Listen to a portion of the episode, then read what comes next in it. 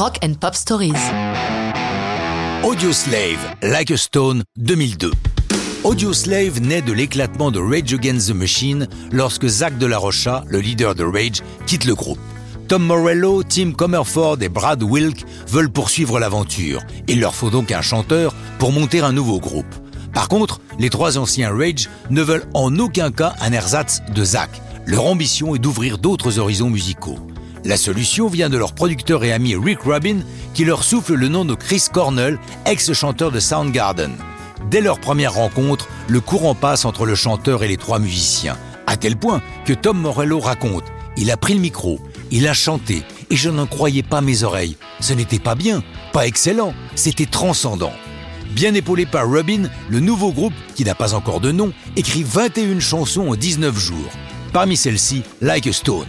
Si la musique est signée par les trois musiciens, Chris Cornell est l'auteur du texte. L'histoire d'un vieil homme qui attend la mort, seul dans sa maison. Tous ses amis et sa famille sont déjà décédés. Il souhaite donc les rejoindre dans l'au-delà. Cornell précisant que tout cela n'a rien de religieux, l'idée est de se concentrer sur la vie après la mort pour construire son propre destin. Tout ceci expliquant l'ambiance mélancolique de la chanson.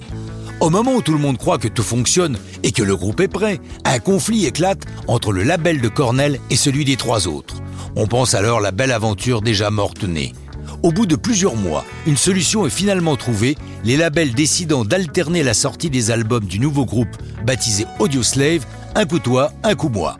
Like a Stone sera le deuxième single du premier album éponyme d'Audioslave en janvier 2003. La sortie est accompagnée d'un clip réalisé par Meyer Avis qui a déjà mis sa caméra au service de Springsteen, Dylan ou U2. La vidéo est tournée durant les répétitions du groupe dans une belle villa de style espagnol chargée d'histoire puisqu'elle a un temps appartenu à Jimi Hendrix, c'est entre ses murs qu'il a composé Purple Haze. Pour Audioslave, Stone est d'un beau succès, puisque la chanson se classe numéro 1 des charts Hot Modern Rock Tracks et 31e du Hot 100, le classement qui mélange tous les styles.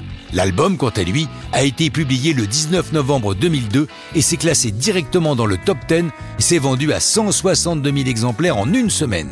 La carrière de Dioslave est pavée de succès jusqu'en 2007.